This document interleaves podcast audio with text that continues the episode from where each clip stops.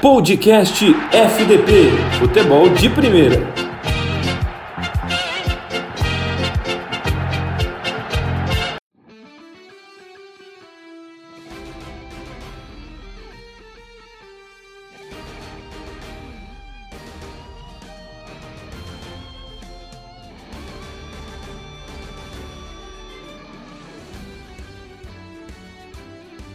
Saudações Brasil! Chegamos para mais um podcast.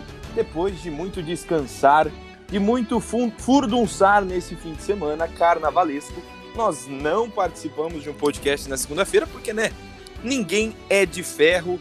Estávamos muito mais empolgados que Felipe Prior e foi um desastre. Tão desastroso quanto o desfile da Gaviões da Fiel esse fim de semana de carnaval. Rapaz, cada um no seu quadrado, mas eu tenho certeza que muitas pessoas fizeram cagada e agora você já está é, se recuperando do porre e ouvindo o podcast FTP episódio 9. Muito obrigado pela sua audiência, seja bem-vindo. Curta esse vídeo no YouTube, se inscreva no canal. Você que está nas outras plataformas digitais, siga o nosso podcast para acompanhar sempre. Bancada de hoje com estreia, estreia de Charles Tavares, ele que vai dar um oi aqui para nós e vai falar um pouquinho pra gente desse início. E o carnaval foi tranquilo ou foi boca rosa? Boa tarde, tudo bem, Leonardo? É, olha, o meu carnaval é o mesmo dos outros anos, é sempre é, tranquilo em casa, não sou muito de curtir, até porque é, não gosto muito de aglomeração e sempre ocorre é, brigas aqui perto, então é melhor ficar aqui em casa mesmo, curtindo as séries, maratonando. É, valeu a pena, valeu a pena. Agora a gente está devidamente recuperado. É isso aí, seja bem-vindo ao nosso podcast, vai falar muito de futebol com a gente, também faz parte do nosso grupo do WhatsApp, então se você quiser fazer parte também, entre em contato, a gente coloca lá, e na semana que vem ou na outra você também pode estar aqui com a gente no nosso podcast. Apresentando a bancada de hoje então, o Charles Tavares, que é o nosso estreante dessa edição do podcast, Gustavo Fernandes, Helenaldo, Jeff vai fazer participação também, Jefferson Costa, também o Jefferson André, o nosso querido operário boy vai fazer uma coluna aqui sobre um dos jogos mais interessantes dessa semana, que teve vexame de grande mais uma vez no Brasil, como já é de praxe. E além disso, o nosso queridíssimo estagiário que está levando a mamãe por aí, daqui a pouco chega também. Vamos então dar início ao nosso podcast falando de Campeonato Paulista. O Corinthians, debaixo de muita chuva e de um pasto alagado, conseguiu no fim do tempo, do segundo tempo, empatar com o Santo André e não pagar mais um vexame e comemorou muito esse resultado porque o Santo André é o líder geral do Campeonato Paulista. Quem vai contar essa história é Gustavo Fernandes. Olá Brasil, olá todos ligados. Depois de não virar papai nesse carnaval por dessa vez, vamos falar do jogo do Corinthians que empatou com o Santo André, líder do Campeonato Paulista por 1 a 1. O jogo começou bem bem difícil para o Corinthians ali. O Corinthians teve muitas dificuldades, por sinal, o Santo André, que é uma das sensações desse campeonato aí. Vale lembrar que o Santo André já fez final do Campeonato Paulista, uma oportunidade de 2010. E aí o Santo André, aos 23 minutos, fez 1x0 com gol de Ronaldo. Ronaldo fez 1x0 para o Santo André.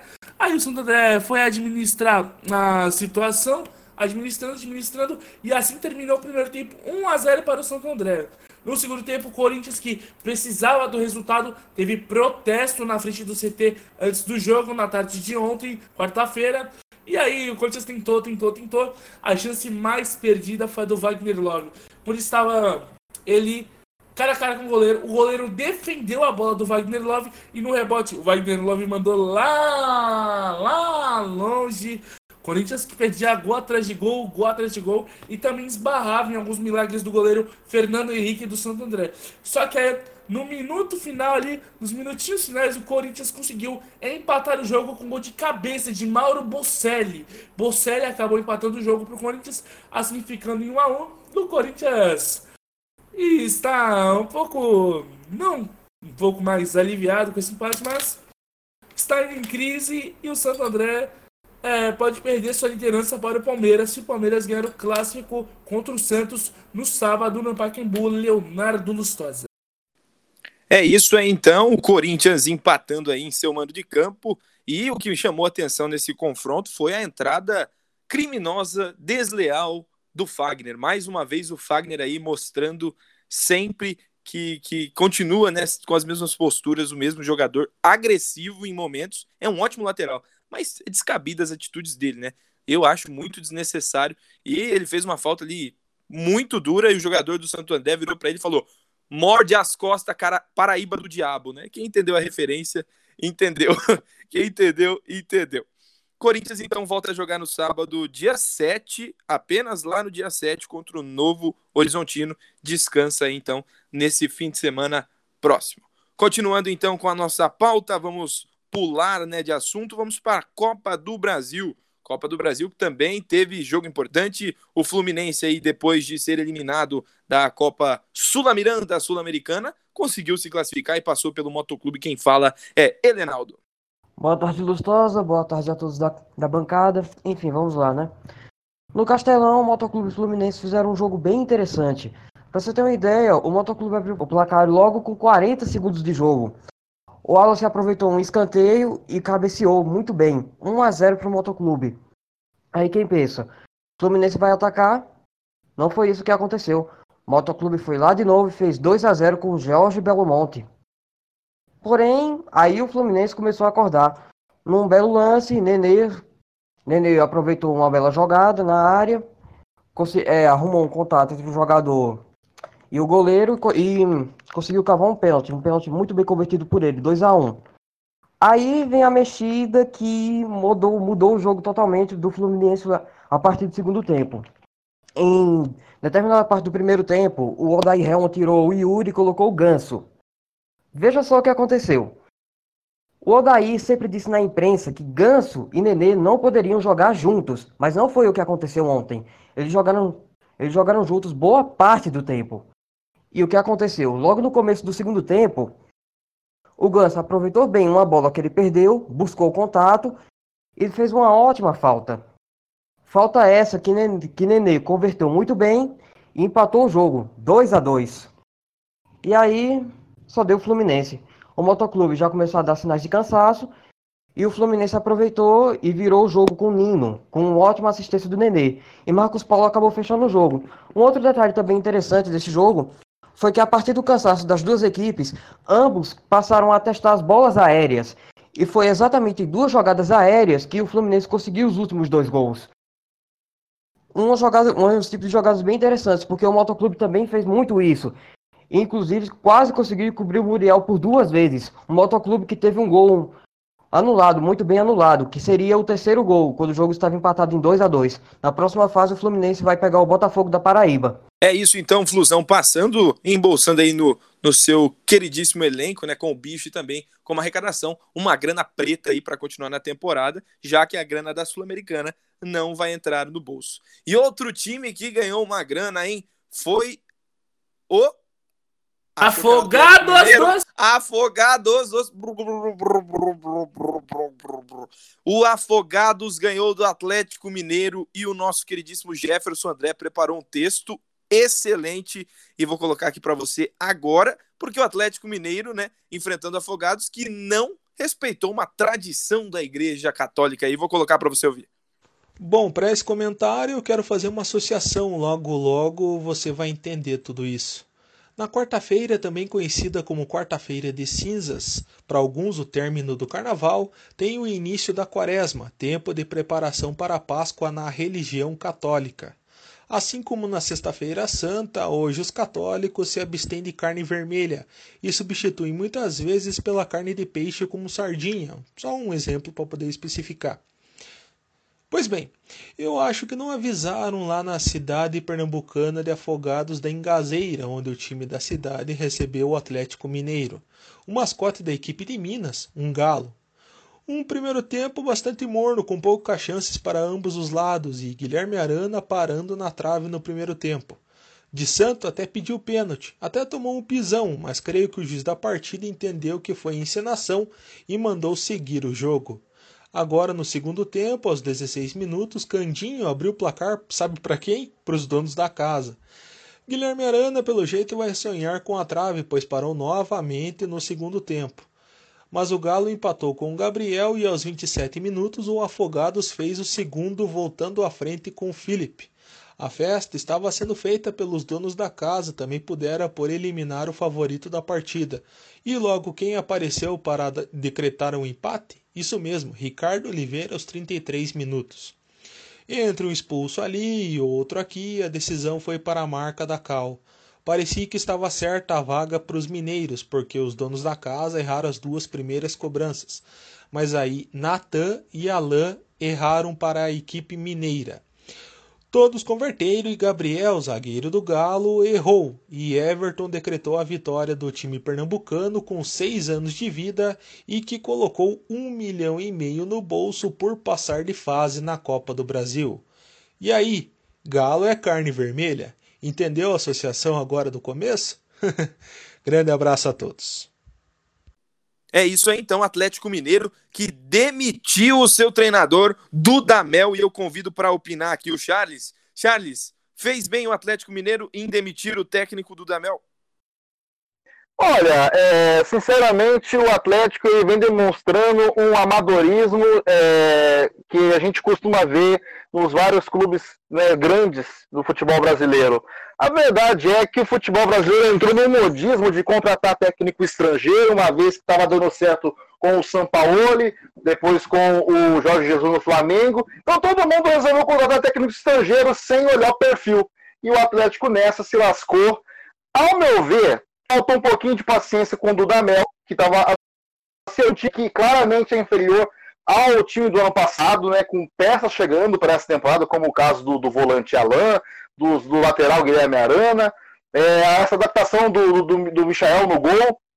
Faltou um pouquinho de paciência com ele, mas o Atlético paga por um planejamento ruim em um ano em que o seu rival também está pagando por, é, por, conta da Série B e o Atlético, se não tomar cuidado, pode sim tomar o mesmo caminho. É só tomar cuidado, é só não tomar cuidado para ver o que acontece. Porque tá, tá, tá tendo um, jogadores com um investimento muito alto, claro que tem uma parceria por trás da, do BMG, mas o Atlético ele não está vendo esse, esse investimento se justificar com bons resultados. E o duro é a especulação de quem vai treinar no lugar do Damel se, se vai ser o Carilli, vai ser, por exemplo, o Cuca, é uma quebra de estilo de futebol apresentado por, por técnicos diferentes. Então vamos ver como é que o Atlético vai resolver. Ao meu ver, errou em, em, em, em demitir o Dudamel e o, o, erro pode ser ainda pior, dependendo de quem for colocado para repor essa vaga de técnico no clube. É isso aí. O Caleb também está aqui com a gente no podcast. Vou chamar ele para comentar essa especulação que investidores já querem o Fábio Carilli. Meus, meus amigos, quanta saudade, velho. Cadê a musiquinha? Cadê a ópera cantando? O aleluia. Cadê vocês cantando? Cadê o Gustavo? Cadê minha musiquinha? Eu tô aqui, saudade de você, né? Cantando aquela música da, que a torcida do Cruzeiro amanheceu cantando. Tô na lanterna dos afogados. Tô te esperando. Esse não vai demorar. Essa foi o cântico da torcida do Cruzeiro é, recebendo a torcida do Galo. Falando um pouco do futebol, acho que é, a diretoria do Galo já começou o ano meio conturbado, né?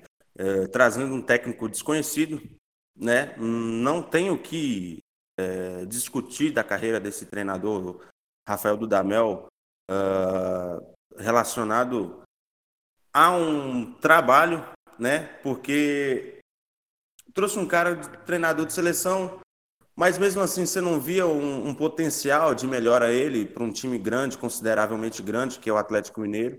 E assim mesmo o Atlético com as suas peças, uh, algumas peças que são, podemos dizer assim, são refugos de outros times, né? Uh, propriamente o Johan, uh, o próprio Natan, jogadores como o próprio Ricardo Oliveira, né? Veio o Guilherme Arana, que veio mal da Europa, voltou para o Brasil para poder é, apagar um pouco essa parte da sua carreira.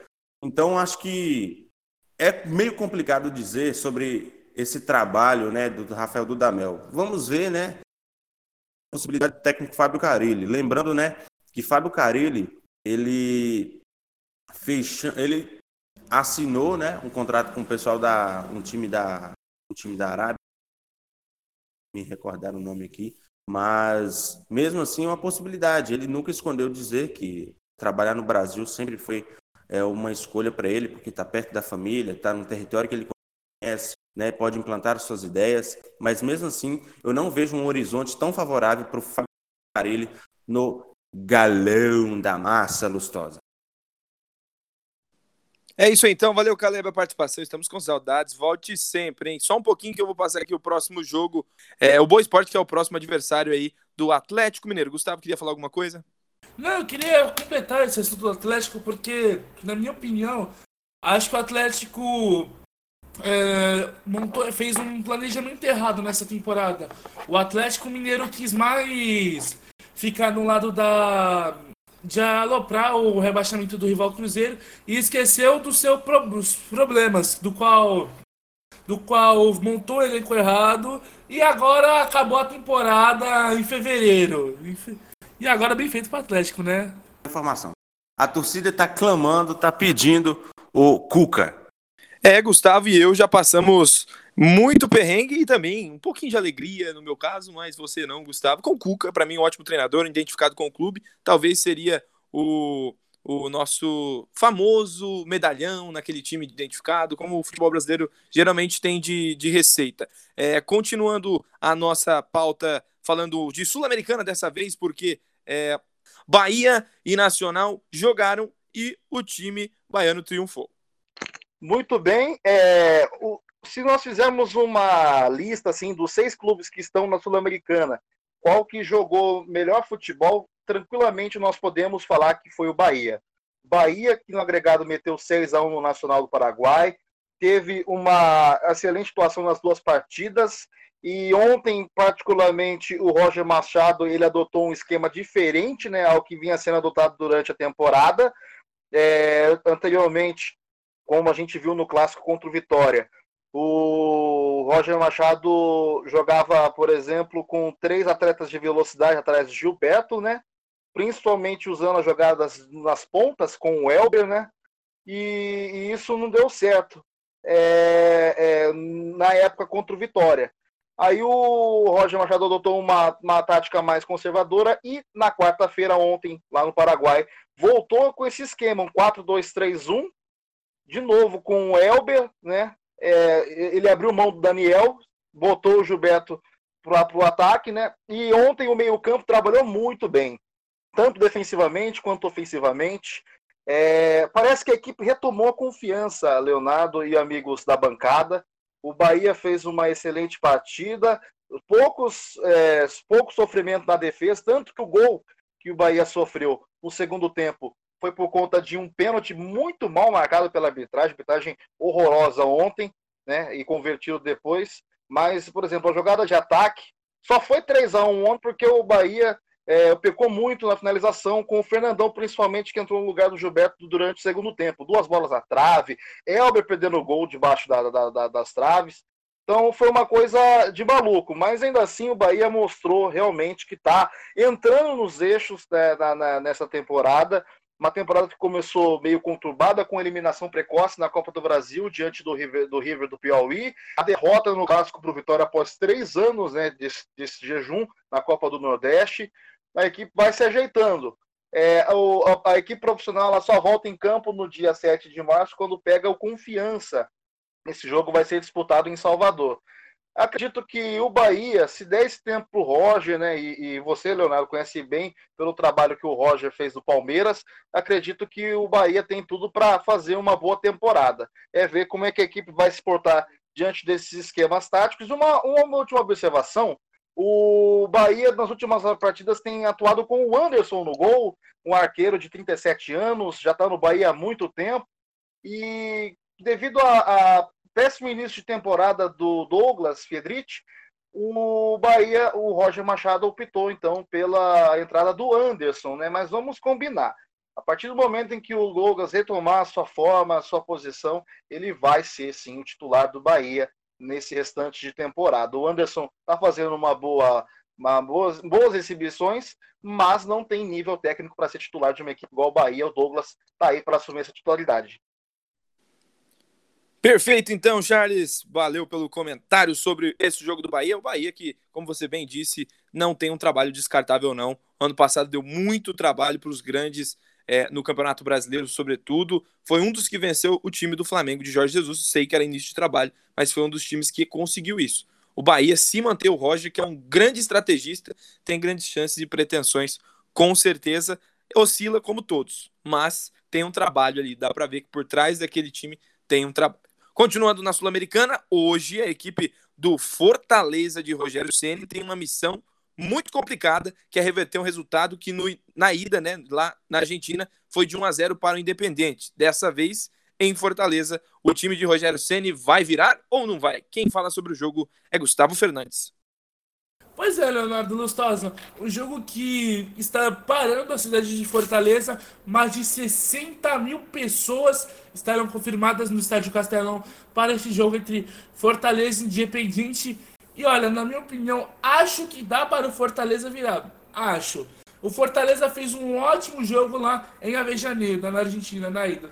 Porém, pecou bastante nas finalizações, perdeu muitos gols. Isso é de fato. O que não pode acontecer hoje é o Fortaleza perder tanto gol como perdeu lá no jogo da ida na Argentina. A vantagem é 1 a 0 porém todo o cuidado é pouco, né? Todo cuidado é pouco, né? Porque o Fortaleza pode estar ganhando de 2 a 0 o Independente pode fazer 2 a 1 e o Fortaleza está eliminado por causa desse gol fora. Então o Fortaleza tem que ficar de olho. É, o time do Independente não é aquelas grandes coisas, claro, é o rei de Copas, é campeão da Libertadores, mas o cenário atual que o Independente se encontra não é de nossa, tão assustador assim. É claro, é o, Independente é mais, digamos que copeiro do que Fortaleza, todo mundo sabe, mas acho que na minha visão dá para Fortaleza virar. Porém, é, acho que todo cuidado é pouco e é isso aí, Lustosa. É isso aí, o Fortaleza representando também o Brasil na Sul-Americana. Outro time brasileiro que jogou essa competição foi o Goiás, mas não deu não.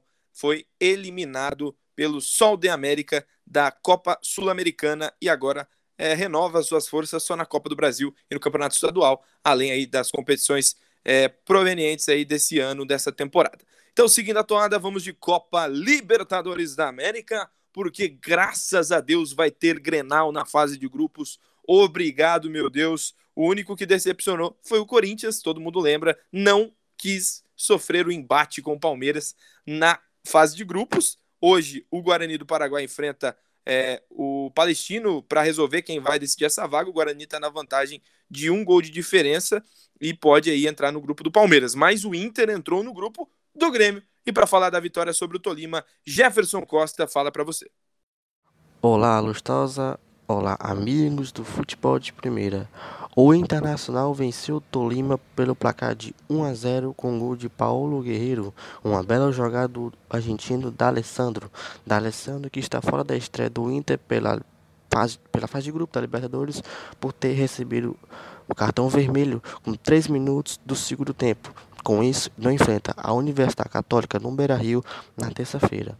E com isso, com essa vitória da, de ontem do Inter, estará no grupo do Grêmio. Exatamente, amigos. Teremos Grenal na Libertadores. O primeiro confronto será dia 12 de março na Arena do Grêmio. E já pelo Campeonato Gaúcho, o Internacional enfrenta o Caxias no Estádio Centenário. E eu já combino também e chamo o Helenaldo para comentar como é ter um Grenal na fase de grupos para o futebol brasileiro. É muito gostoso. Bom, ter um Grenal logo na Libertadores, na fase de grupos, é mais, é mais do que um privilégio para o futebol brasileiro, mas para o futebol gaúcho em si, né? Porque os dois times vêm alto desde o ano passado, quando quase fizeram a decisão da Copa do Brasil. E agora, finalmente, estão tendo um embate merecido na Libertadores. Aliás, vale lembrar também que tanto o Inter como o Grêmio também decidiram a Copa São Paulo no começo desse ano. Ou seja, o futebol gaúcho está muito em alta esse ano. Quem agradece, é claro, é o futebol brasileiro. Vai ser muito legal de assistir. Agora, para falar um pouco de nível técnico. O, Charles, o Grêmio do Renato, todo mundo já sabe como joga e como vem forte. Até contratou gente desnecessária, a gente já discutiu isso. Thiago Neves dá, dá aquele medo. Diego Souza tá fazendo gol, mas ainda é um um pezinho atrás com ele. E o Inter com o trabalho novo do Eduardo Cudê, o técnico que o Gustavo ama, o Cudê, né, que está no início de trabalho, mas ainda não convenceu ninguém. Como analisar tecnicamente e friamente esse Grenal? Alguém entra com vantagem na fase de grupos?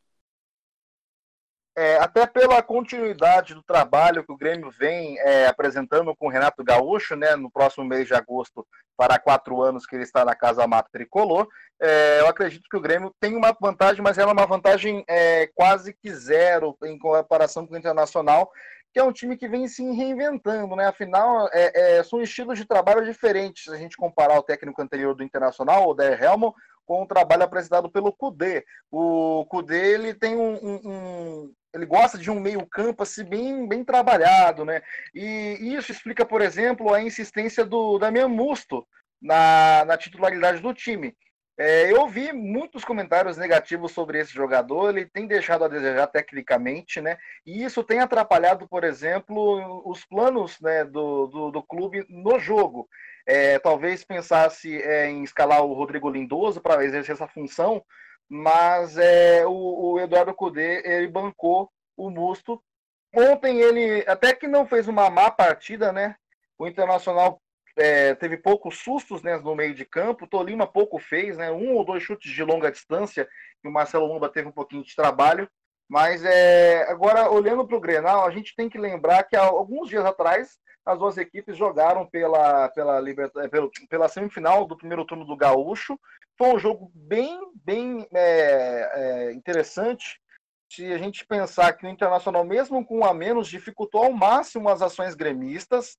No segundo tempo, teve mais chances de abrir o placar, né? não abriu por conta do, do, preciosismo do ataque, do Vanderlei, que fez uma boa participação. E no fim, e aí eu acho que está o principal problema do Internacional, são as jogadas aéreas. O gol que o Internacional tomou do Diego Souza foi uma desatenção total da defesa, do miolo de zaga, que não acompanhou o Diego Souza na marcação. E é isso, é uma coisa que o Eduardo Codê precisa trabalhar. Agora, no, no, caso do Grêmio, o Renato Gaúcho tem que eh, ver como é que esse time vai encaixar com essas principais contratações feitas na temporada, né? O Thiago Neves ainda está fora de forma. Acredito que enquanto o Jean-Pierre ele não tiver condições clínicas para jogar, o Thiago Neves deve ser é, é, utilizado bastante é, até ser titular enquanto o Jean-Pierre não volta. E o Diego Souza, pelo visto, se encontrou como um camisa 9, um, um 9 mesmo de ofício.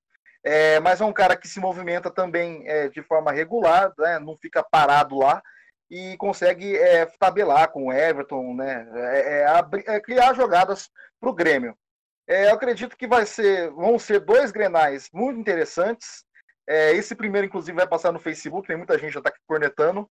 É, a, disparidade, a disparidade técnica entre as duas equipes ela não é tão grande, mas, como já foi dito, o trabalho do, do, do Renato Gaúcho de quatro anos é, traz essa vantagem para o Grêmio nesses dois confrontos. Mas promessa de dois grandes jogos, e finalmente, né? Dois grandes jogos na fase de grupos da Libertadores.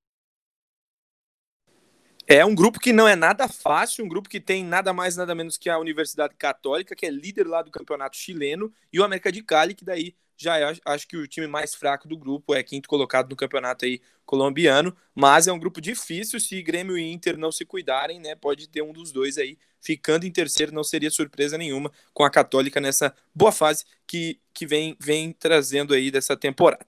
Continuando então a nossa pauta, é, falar então da Recopa, mais um campeonato internacional e agora tem Brega Funk do Mengão para análise do jogo entre Flamengo e Independente Del Vale. O Mengão é campeão, mais uma taça levantada pelo time do Jorge Jesus Elenaldo. Pois é, meu caro Lustosa. Aliás, já tá cansando, né? Flamengo quase toda semana sendo campeão, né? Brincadeiras à parte, vamos lá, né? O jogo foi um típico jogo com a cara do Flamengo. Flamengo dominou o jogo, não deixou o Independente Del Valle jogar.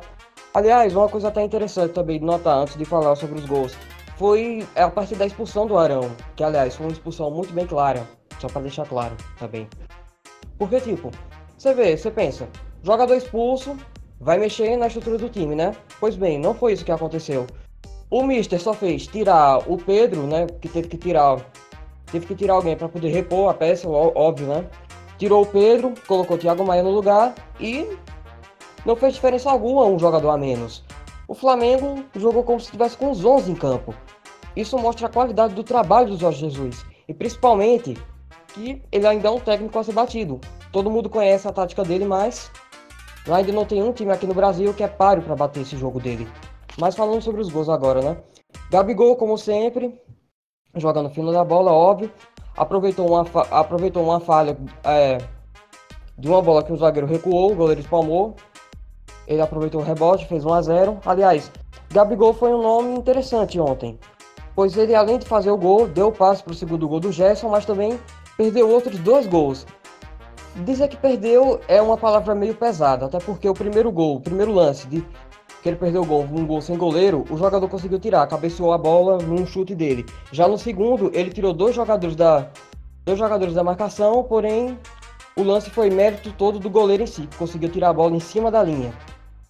Mas tirando isso, ele foi ótimo na partida, pois além do segundo além do passe que ele deu para o segundo gol do Gerson, ele apareceu em todos os cantos do campo.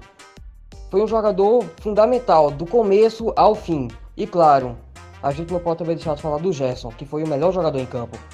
Fez o segundo e o terceiro gol, além de ser outro jogador coringa desse time do Mister. Foi uma vitória com V maiúsculo, uma vitória com a cara do Flamengo. O Mengão é campeão, já tá calejado, os braços já estão doendo na temporada, já são três títulos. Gustavo, perguntar para você, vai ser difícil parar o Mengão nessa temporada, né? Como diz aquela música, né? Tá difícil de parar os Coringa do Flamengo, né? Caraca, é, o Flamengo realmente está em outro patamar, ganhando título após título. E, os, e como eu falei, como eu já tô falando de podcasts atrás, e, e vários podcasts, os times brasileiros que acordem. Se não acordar pra vida, meu amigo, o campeonato brasileiro vai virar um campeonato alemão e o Flamengo vai ganhar tudo, tudo, tudo, tudo e mais um pouco. E futebol apresentado pelo Flamengo, que futebol espetacular de se ver do Flamengo. O Flamengo, o Jorge Jesus tem mais títulos do que derrotas, Lustosa. O Jorge Jesus, o Jorge Jesus tem cinco taças e quatro derrotas. É fantástica. Fantástico esse trabalho do Jorge Jesus. Louvo, é bom demais, dá gosto de ver esse Flamengo jogar. E rapaz, times brasileiros que se cuidem, porque o Flamengo não vai parar, não. E algo diz que vem mais por aí, Lustosa. Se cuide.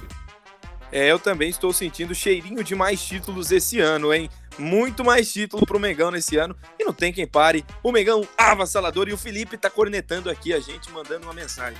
Um recém-nascido de 11 dias já viu mais títulos do Flamengo do que um botafoguense de 30 anos. Esse é o recado dele através aqui do nosso grupo no WhatsApp. Sacanagem, sacanagem, Felipe, sacanagem. Mas você que quer entrar nesse grupo que é pura zoeira, discussão, não tem amor nenhum, né? Para quem viu a discussão hoje sobre Palmeiras e Corinthians nesse grupo, foi maravilhoso.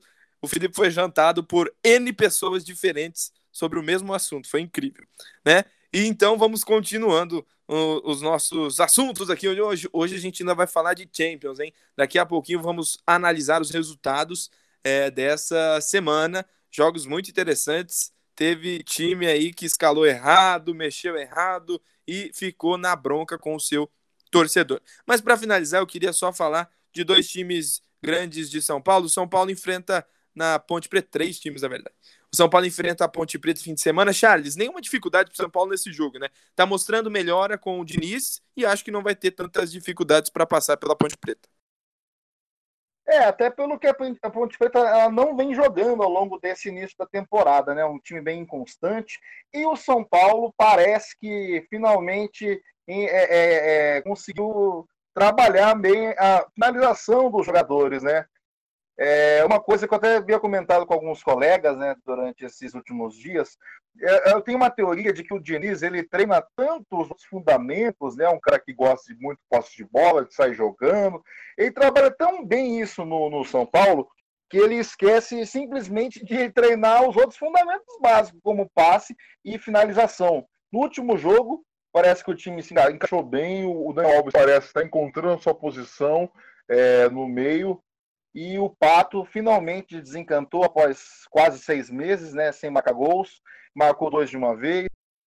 Tem tudo para fazer um bom jogo contra a Ponte Preta. A única preocupação é o Anthony, né, que entrou na, na última partida contra o Oeste.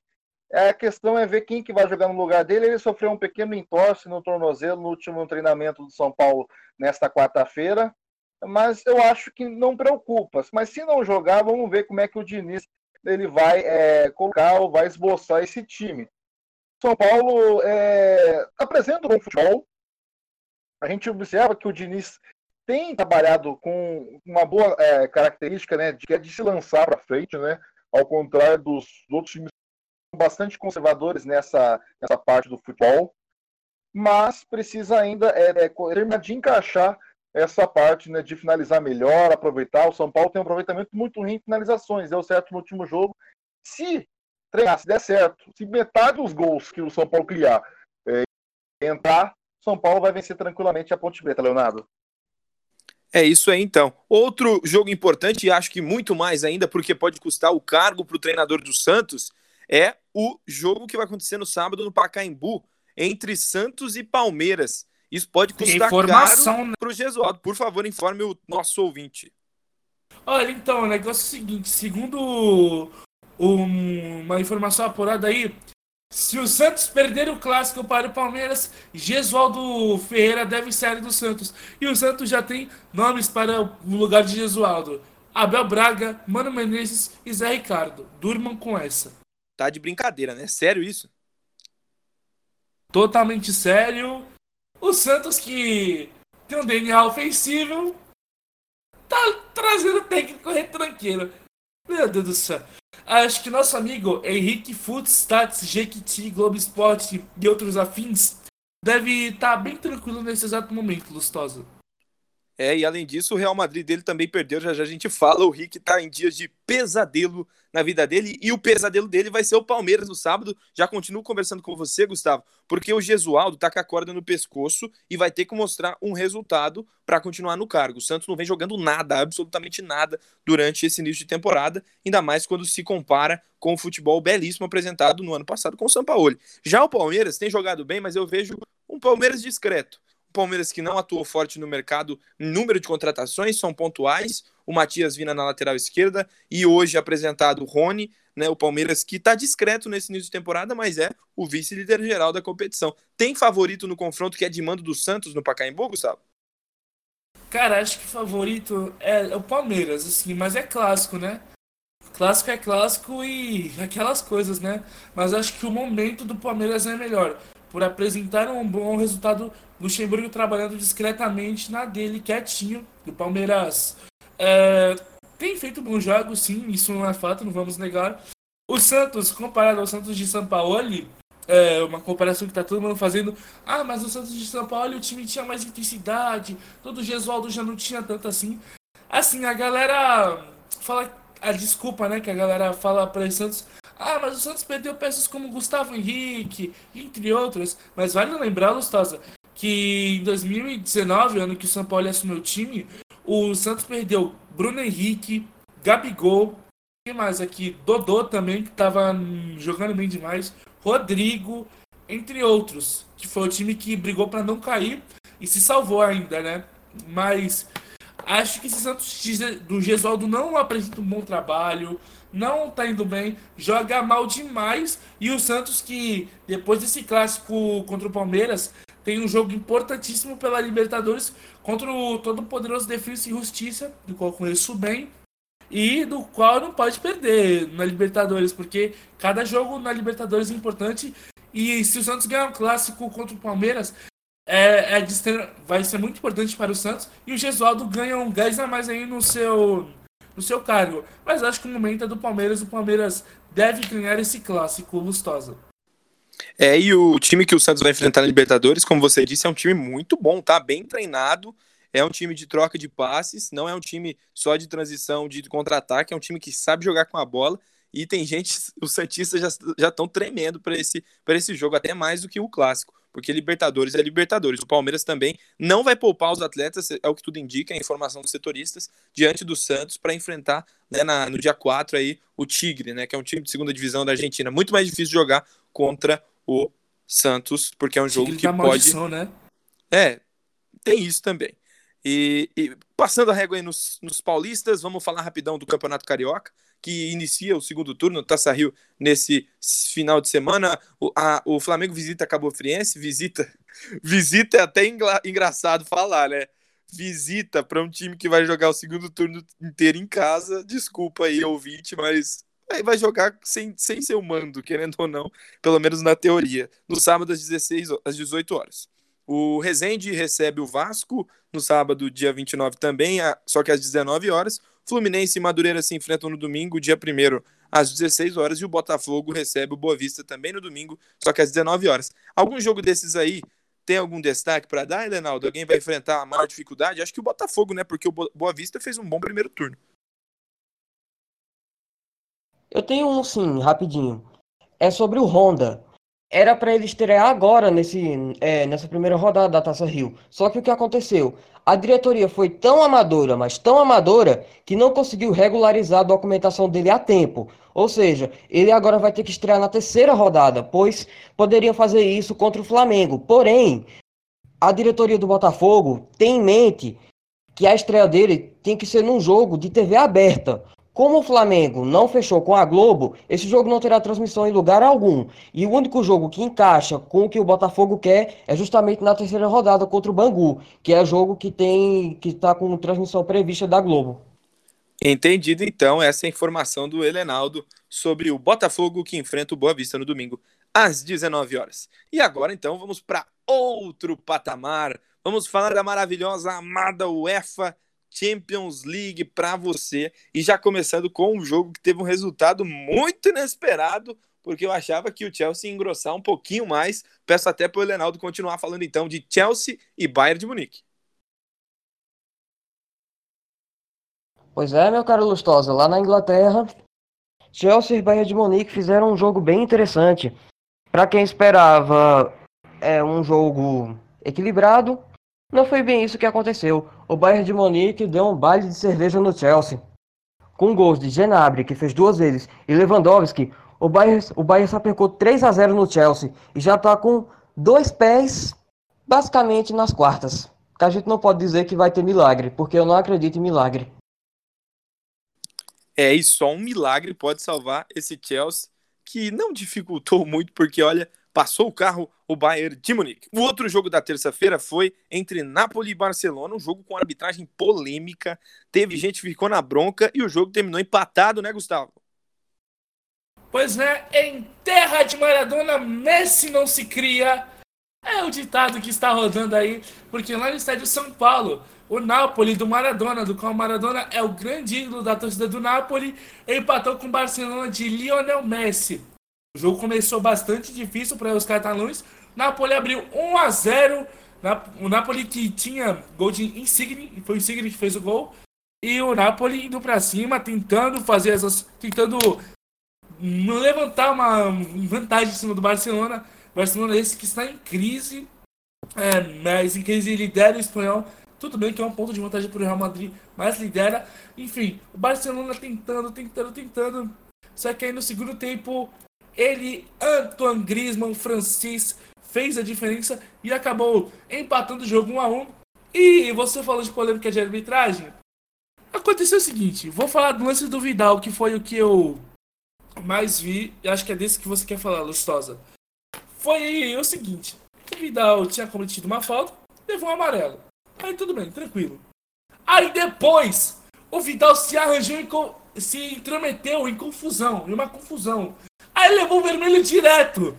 Vermelho direto não, teve o segundo amarelo e depois levou o vermelho, perdão. O Barcelona jogou com 10, teve reclamação dos, dos catalães, mas o Vidal, gente, fazendo besteira para contrariar, né? Só para contrariar, permaneceu assim 1 a 1 Boa vantagem aí pro, pro Barcelona que vai decidir em casa, mas do jeito que o Barcelona tá, a situação que o Barcelona se encontra, eu não me surpreenderia se o Napoli calasse o Camp Nou e passasse em cima do Barcelona, hein, Lustosa? É isso aí então, polêmica, polêmica, polêmica. E esses foram os jogos da terça-feira: Chelsea 0, Bayern 3, Napoli 1, Barcelona também 1. Para falar de Lyon e Juventus, que teve a vitória do Lyon em seu mano de campo, o Charles vai falar para nós também da derrota do Real Madrid. Muito bem, é, dois jogos né, que aconteceram nessa última quarta-feira, Lyon e Juventus e Real e City. Eu vou falar um pouquinho sobre é, Lyon e City, é, é, Lyon e Juventus, perdão. Esse jogo mostrou a dificuldade que a Juventus tem toda vez que ela pega um adversário encaixado é, defensivamente. O Lyon que estreou o Bruno Guimarães né, nessa, nessa edição da, da Champions, né, já, já havia estreado na, na, na Ligue 1 é, no último final de semana e começou como titular nessa partida é, na França. E foi muito bem, ao meu ver. De fato, ele ganhou até o prêmio né, de melhor jogador da partida é, e ajudou o Lyon a, a, encaixar e a dificultar as jogadas pelo meio-campo da Juventus, né? A Juventus foi muito mal. E o Bruno Guimarães teve participação direta disso, afinal, ele ganhou de 7, 7 de 8 duelos diretos, né? E também acertou 86% né, nos passes, né? Saídas de bola que clareavam a, a, o jogo para o lado do Lyon. E a equipe ela encaixou também as, as jogadas no ataque. O Lyon atacou pouco, mas foi mais incisivo, né? O gol marcado pelo Tuzar aos, aos 31 do primeiro tempo, né? Uma boa jogada pelo lado esquerdo. Era no momento em que a Juventus estava com um jogador a menos em campo, né? O Delite tinha saído, né? Um fogo amigo levou uma pisada no rosto, né? Coitado. E justamente nesse momento que ele estava se recuperando fora de campo, o Lyon aproveitou esse espaço e conseguiu marcar. A Juventus, mesmo com o Cristiano Ronaldo, com o Dybala, foi muito mal ofensivamente. O goleiro do Lyon pouco trabalhou. E isso resultou com que o placar terminasse 1 a 0. Eu vou falar a verdade para você. A Juventus ela é pintada por muitos como favorita, mas com esse meio de campo, com jogadores que atuaram, com nível técnico apresentado, não nessa partida apenas, mas em outras, tanto no italiano, na Copa Itália, né? Tem um Milan e Juventus que o Milan só não venceu por, por conta da ruindade do ataque, porque merecia golear a Juventus na Copa Itália. E na Champions, se a Juventus não melhorar, ela vai se lascar. O robô, o Cristiano Ronaldo, ele tem capacidade técnica para fazer dois gols, dar classificação para a equipe. Mas como conjunto, a equipe de Maurício Sarri está devendo e muito. Agora, sobre Real e City, a gente tem que pontuar o seguinte: o Zidane, nas principais partidas da temporada, costumava povoar o meio-campo. Foi assim contra os dois duelos do, contra o Atlético de Madrid, né, no intervalo de 20 dias entre janeiro e fevereiro.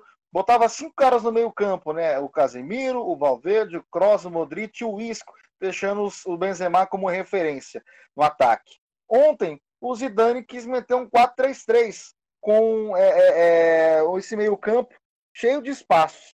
Você não pode deixar o meio-campo com espaço para um time que gosta de trabalhar bem a posse de bola, como é o Manchester City. Tudo bem que no primeiro tempo foi um tempo, primeiro tempo bem morno, né?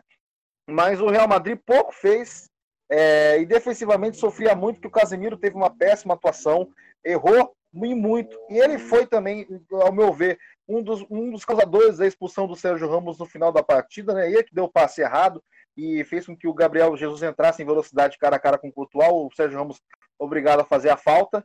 No segundo tempo, a gente observou que as ações individuais elas têm grande peso no contexto geral da partida. Porque o primeiro gol do Real saiu numa série de bola errada do Rodrigo, né, recuperada pelo Modric, depois numa disputa entre o Walker e o, e o Vinícius Júnior, o Vinícius Júnior levou a melhor.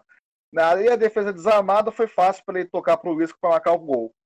O gol de empate do City também foi uma falha na defesa do Real Madrid, que deixou o De Bruyne girar dentro da grande área, cruzar a bola, e o Sérgio Ramos, que perdeu o tempo da bola, aí entra a discussão se foi falta ou não. Ao meu ver, ele recebeu o contato, mas valorizou, porque quem recebe o contato cai para frente, não para trás. Se foi ele que caiu para trás, ele aproveitou muito bem esse lance fez o gol.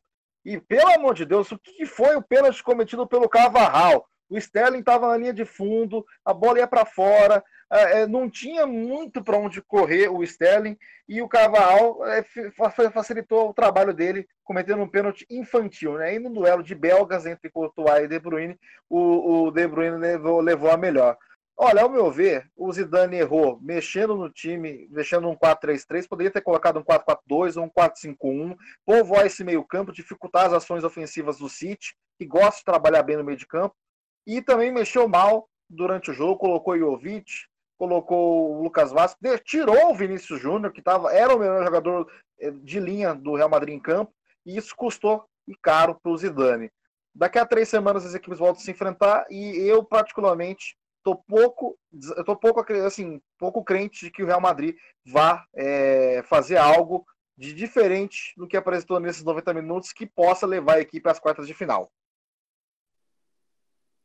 Essa análise então do Charles sobre o jogo, os jogos, melhor dizendo, da quarta-feira. Isso então para você, jogos fervendo na Champions e você acompanhando todas as nossas análises aqui no podcast FDP Futebol de primeira. Destaque final, Elenaldo, algum destaque aí sobre essa semana, jogos do fim de semana ou só o seu abraço para a galera?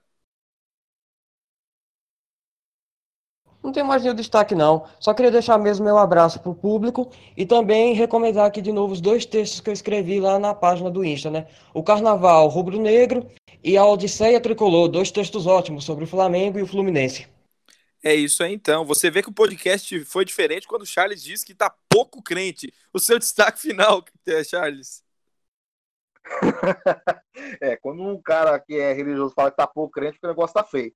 É, o meu destaque é para a final da Copa da Liga Inglesa do final de semana. O Manchester City ele vai jogar contra o Aston Villa, mais uma chance do Guardiola de levantar uma taça, né? Uma equipe que tem apresentado um bom futebol, mas a gente tem ouvido muito falar sobre a parte externa, né? Uma equipe que pode ficar de fora da Champions. Acredito que eles possam reverter mas particularmente é uma coisa que já era prevista é, por conta desses gastos que a equipe é, apresentou ao longo das últimas temporadas. Esse é o meu destaque e também, claro, a gente não pode esquecer do El Clássico no domingo, valendo liderança Real Madrid e Barcelona, duas equipes que estão em crise, seja dentro ou fora do campo. É isso aí então, Gustavo Fernandes, seu destaque final. Bom, Gustosa, eu não podia deixar passar esse meu destaque final. Claro que falando da virada histórica do Paraná ontem na Copa do Brasil contra o Bahia de Feira. Rapaz, que virada histórica. O Bahia de Feira abriu 2 a 0 até os 46 do segundo tempo, quando o Paraná diminuiu para 2 a 1 aos 47 empatou para 2 a 2 e nos 50 minutos ali virou o jogo para 3 a 2. Que virada histórica do Paraná, que vitória do Paraná histórica até por sinal. E também deixando destaque aqui final para a querida amada Ferroviária que na Copa do Brasil meteu 6x2 na Guerra Negra, pouco aleatório. Mas um forte abraço a todos. Segunda-feira estamos de volta para falar sobre outras coisas desse nosso querido amado futebol. E agora o destaque final de Leonardo Lustosa. Meu destaque final é o Brasileirão, que vai soltar a tabela daqui a pouco. A gente está na expectativa aqui desses confrontos iniciais. Só tem spoiler até então, nada muito certo. Então, segunda-feira, com certeza, a gente vai passar para vocês a rodada inicial do Brasileirão e todas essas análises. E já aproveito para fechar com palpites. Ô, Charles, Palmeiras, Santos e Palmeiras no Pacaembu sábado, palpite 1 a 0 Palmeiras e demissão de Gesualdo. Gustavo 2 a 1 Palmeiras. Helenaldo. É, 3 a 0 Palmeiras. Palmeiras 0, Santos 2, ressurreição de, de Gesualdo, que permanece no cargo e, e, e, segue aí firme no comando técnico do Santos. É o meu palpite anti-zica, o selo anti-zica colocado. Agradeço você que acompanhou até aqui, muito obrigado pela sua participação. Coloco no fundo agora o Brega Funk do Mengão, porque merece, é taça. Então já foi tocado e vamos tocar de novo, porque o Flamengo está surpreendentemente sendo campeão atrás de taça. Taça atrás de taça. Leonardo, você, tá, você, você fica fervoroso quando você ouve isso da minha boca, né? Você quer falar alguma coisa para mim de tanta taça? Ah, eu quero sim, como flamenguista eu posso dizer. Tá ficando cansativo ganhar, ganhar essas taças, né? Mentira, não tá cansativo não. Tem que ganhar mais mesmo. Bora, porra. Vai, Flamengo. Respeita meu manto, caralho. É o flamenguista, todo direito do flamenguista. Obrigado por acompanhar. Siga a nossa página no, no nosso é, Instagram. Vou aproveitar para ir lá no Insta, arroba futebol de primeiro oficial, você já conhece, para mandar um abraço para cinco seguidores. Vinícius Lima tá aqui, Arthur Braz tá também, o Bob Diego, o Caio Charles, eu acho que já acabou. Tem o Alexandre Júnior, nosso grande narrador, Alexandre Júnior da falecida. Grande abraço para você também e para todos os nossos ouvintes. Ficamos por aqui, um ponto final no episódio 9 e segunda-feira tem mais. Chupa falecida.